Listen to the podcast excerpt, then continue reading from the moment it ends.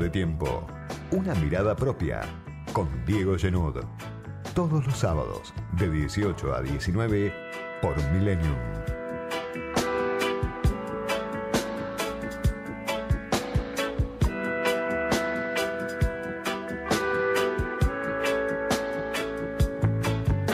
Una semana más del superministro Sergio Massa, marcada por postales antagónicas de lo que es la Argentina, política, social.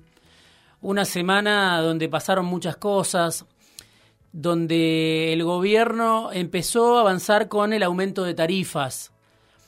Un tema que hoy parece cantado, que hoy parece fuera de discusión, pero que lo llevó al frente de todos casi tres años, de debate interno, de pulseadas internos, de zancadillas internas, de idas y vueltas, de un desgaste interminable para terminar en este finalmente aumento de tarifas, que es un aumento de tarifas más profundo que el que pensaba ejecutar Martín Guzmán. En la luz, en el gas y también en el agua. Por eso la presencia de Malena Galmarini, una presencia que no termina de ser clara porque Galmarini además de ser la esposa de Sergio Massa, es la titular de AISA, que es una empresa, ¿no? Una sociedad anónima. Estaba Galmarini sentada en la mesa con la secretaria de Energía, con el subsecretario de Hidrocarburos, con todos los funcionarios del Gobierno Nacional.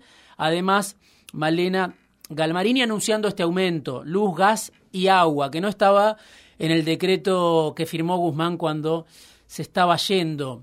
¿Qué quiere hacer el gobierno con esto? Después de tanto discutir, después de tanta ida y vuelta, ahorrar 500 mil millones de pesos en el plazo de un año.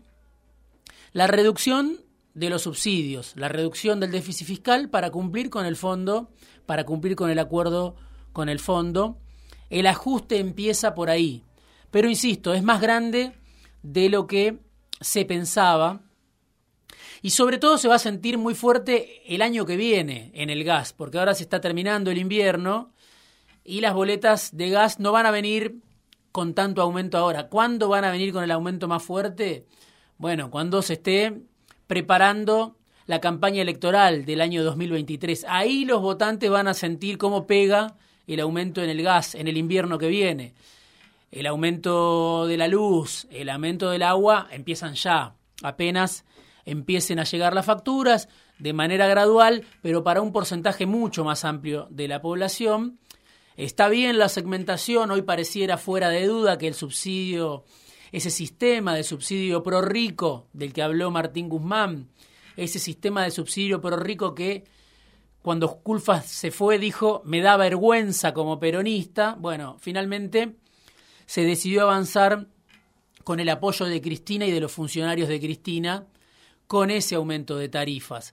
¿Cuál es el problema? No la segmentación, el problema es la caída del ingreso, la caída del salario real, la inflación que ya se traga los ingresos, que no se terminan de recuperar, que van muy por detrás de una inflación que las consultoras están previendo para fin de año, 90% la inflación cierra a fin de año, con suerte.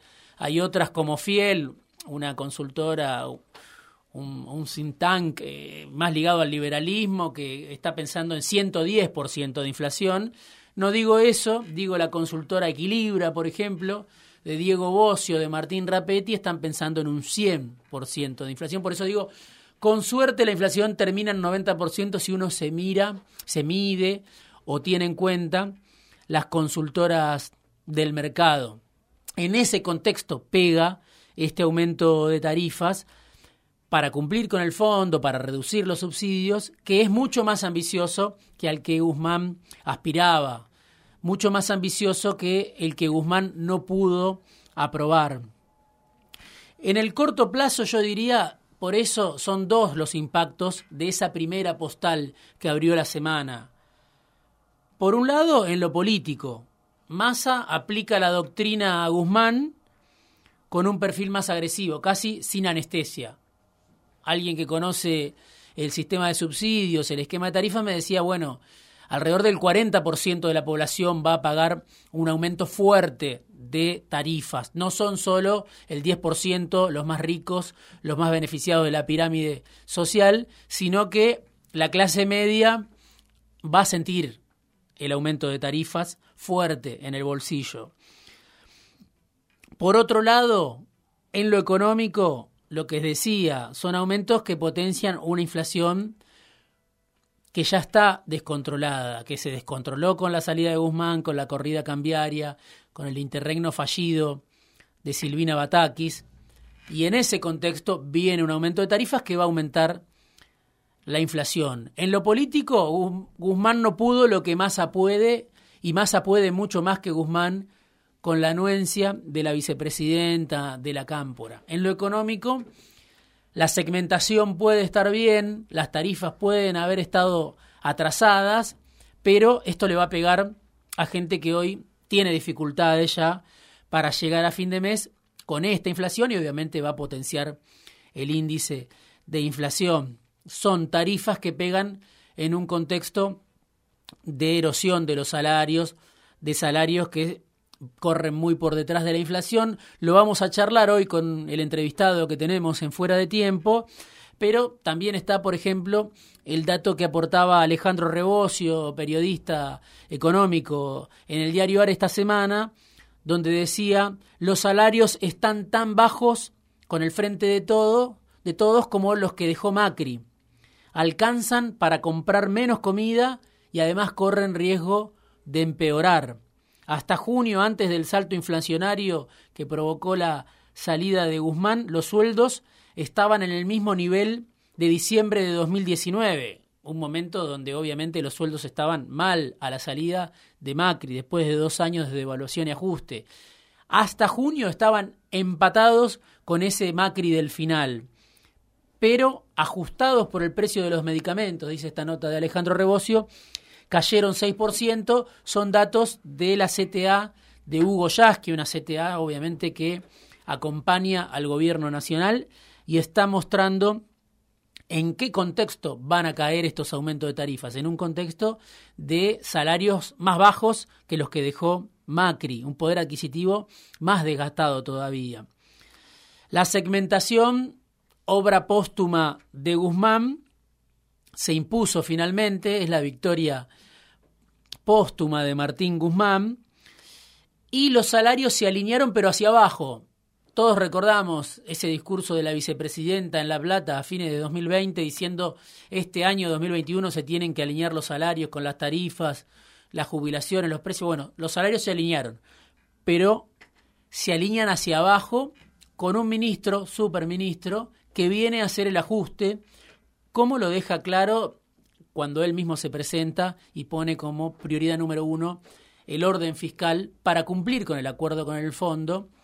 El mismo acuerdo que desde la Cámpora decían cuando se firmó es incumplible, incluso antes de la guerra. Bueno, Massa dice voy a cumplir. ¿Cómo va a ser para ajustar a esos niveles?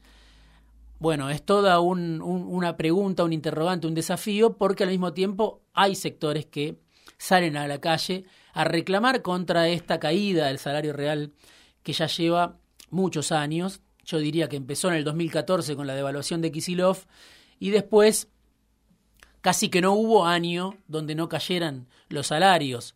El 2015 mejoraron, 2016 cayeron, 2017 mejoraron, 2018, 2019, 2020, 2021 y 2022 habrá que verlo, pero vienen cayendo los salarios de manera permanente. Eso explica la marcha de la CGT de esta semana, una marcha culposa que la dirigencia de la CGT casi que no quería hacer, sobre todo Héctor Daer, eh, el sindicalista de Sanidad, una marcha que fue al Congreso, una marcha que era contra los formadores de precio, pero no era contra el gobierno, que era contra la inflación, contra la maldita inflación.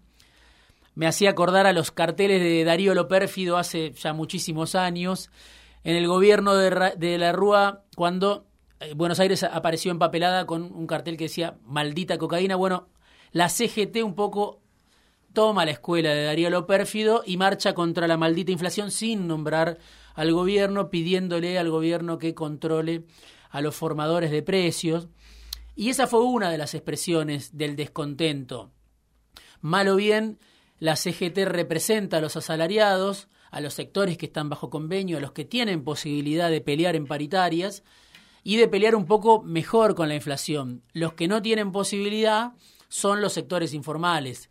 Según muchas de las mediciones, uno de cada dos trabajadores hoy está en la informalidad y esos sectores son los que pierden feo por paliza con la inflación. ¿Quién los representa? Bueno, los representan en parte o buscan representarlos los movimientos sociales, los que son oficialistas, los que tienen funcionarios en el gobierno nacional y los que son opositores. Estuvo acá hace algunas semanas Eduardo Beliboni, bueno, uno de los protagonistas de esta marcha, claro, ya una marcha mucho más dura con el gobierno desde el discurso, culpando al gobierno por esta caída de los ingresos, por un aumento de la inflación que pega sobre los ingresos que no alcanzan a recomponerse y es en ese contexto que Massa va al ajuste y el frente de todos va con Massa hacia el ajuste. Los sectores no alineados, los sectores de izquierda, las agrupaciones que, que marcharon, por supuesto, responsabilizaban al gobierno, ya no sé si decirle de Alberto Fernández, porque el presidente está hoy como extraviado, se ven imágenes del presidente como si ya se hubiera ido del gobierno, casi como si estuviera este, cuidando, cuidando a Francisco, retirado del poder, pero es contra el gobierno del Frente de Todos, que llegó con la promesa de encender la economía, pero también de recuperar los salarios y recuperar el mercado interno.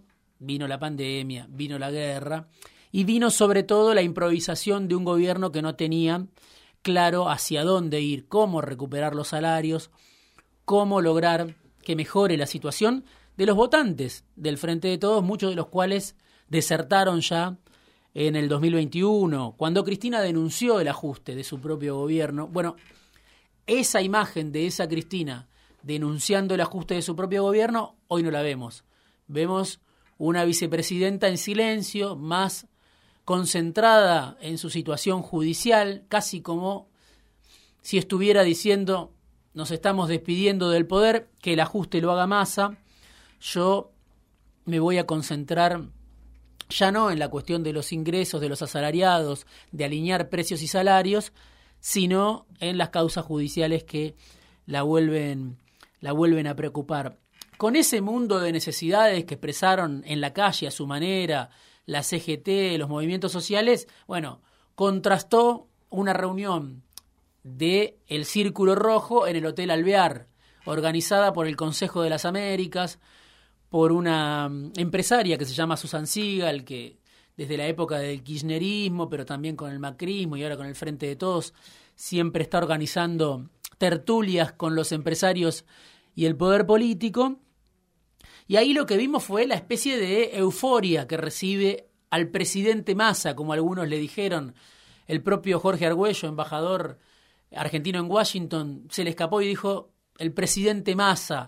Y algunos de los empresarios que, bueno, estaban eufóricos o estaban casi que diría erectos cuando lo veían a Massa llegar al Hotel Alvear, también decían, parece un presidente. ¿Quién estaba ahí? José Luis Manzano dueño de Denor, dueño del Grupo América, en primera fila, ex ministro del Interior de Carlos Menem, con una capacidad a prueba de balas para reinventarse, para continuar en el poder. Al lado de él estaba Bettina, guardia de Bulgeroni, hoy eh, una de las empresarias más importantes de la Argentina, casada con Alejandro Bulgeroni, los dueños de Pan American Energy. Bettina Bulgeroni, que había sido jefa de asesores de Carlos Corach allá en los años 90, hace muchos años, una postal muy menemista para recibir a Massa. La esposa de Bulgeroni, que fue la jefa de asesores de Corach, José Luis Manzano, Santiago Soldati, los empresarios argentinos, Coto, Marcelo Figueiras, Urtubey, todos convocados por el Consejo de las Américas y además con el embajador de Estados Unidos en la Argentina, Mark Stanley, que es un embajador bastante audaz, le gustan mucho las reuniones, a veces se va de boca, como por ejemplo esta semana cuando dijo, ¿por qué no arman una coalición entre todos y avanzan con el ajuste gobierno, oposición? Casi como si no hubiera diferencia ya entre el gobierno y la oposición. Mark Stanley le dice, muchachos, anímense, júntense, si al final van a ser todos lo mismo, todos están de acuerdo con lo que hay que hacer en la Argentina, como si la grieta, como decíamos en este espacio la semana pasada, fuera artificial, más allá de que la base social lo que hay es una grieta, obviamente, un abismo de clases sociales entre ricos y pobres en la Argentina porque crece la desigualdad, pero a nivel de la dirigencia, cuando uno los rasca un poco, la mayor parte de la dirigencia piensa más o menos lo mismo, que hay que ir a un ajuste, que hay que ordenar las cuentas, que hay que cumplir con el fondo y que hay que dar señales al sector empresario y a los mercados. Como si todos estuvieran de acuerdo en que solo queda ajustar con la anuencia de Cristina. Avancemos con el ajuste mientras Cristina no está, o hace como que no está, porque claro, le está dando el aval, por lo menos por ahora, al superministro Massa, que nos presenta el ajuste como salvación. Postal que termina la semana, esta reunión de los empresarios con el embajador de Estados Unidos en el Consejo de las Américas, como si la clase política se hubiera rendido finalmente hasta borrar sus diferencias en las cuestiones de fondo, ajustar para cumplir con el fondo, resistir en el poder, como hace Massa, y el frente de todos vía Massa, resistir a través del ajuste. Parece ser la receta del gobierno del frente de todos. Ajuste que tiene tres patas, el aumento de tarifas, el recorte en los fondos que van para los gobernadores y la inflación que se va comiendo las jubilaciones y los salarios de los estatales. El frente de todos venía en caída libre, escupía sangre. Ahora con masa dejó de caer y hasta genera expectativa en una fracción del establishment. Pero los problemas de fondo siguen sin solución la falta de dólares, de la cual vamos a hablar en este programa, en un país que tuvo 30 mil millones de dólares de superávit, y la inflación que castiga a una sociedad que viene muy golpeada, muy estresada por tantos años de crisis. La idea de masa, parece ser, es ir resistiendo con ajuste para evitar la devaluación. Necesita que entren dólares y que la paciencia social se estire más allá de lo imaginable.